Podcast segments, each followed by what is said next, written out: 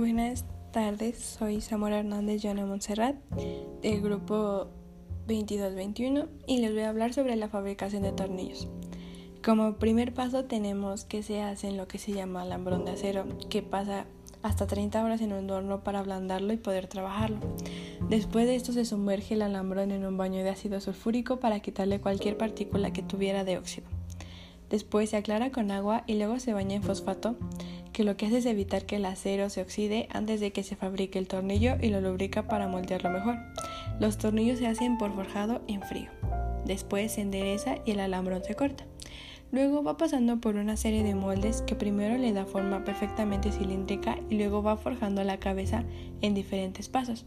Una vez hecho esto, para ya formar la parte opuesta con una punteadora, que es una máquina que da la forma al fondo de cada tornillo creando los chaflanes.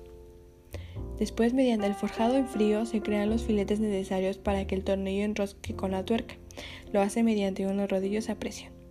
Y durante los puntos que van tomando muestras que pasan por control de calidad, como las medidas de micrómetros, calibradores y calibrador de anillo para las roscas. En este caso, también podemos hablar sobre el proceso de fabricación de las tuercas, que primero se realiza mediante un proceso de forjado en caliente, después las barras de acero se dividen en pequeñas piezas llamadas postas y se calientan a 1200 grados centígrados para hacerlas maleables. maleables.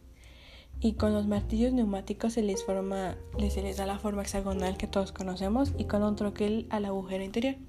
Posteriormente se lava la rosca con una rosacadora que es una barra que entra en el orificio, mientras se refrigera con aceite lubricante para minimizar el desgaste de la roscadora.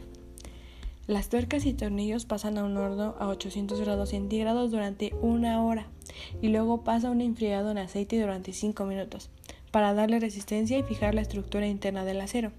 Como se ha endurecido el acero, se ha vuelto frágil, se vuelve a calentar a 800 grados centígrados durante una hora para quitar la fragilidad, porque la dureza se mantiene. Y por último, las piezas pasan por controles de calidad para ver la resistencia y tracción y cuánta fuerza hace falta para romper el tornillo.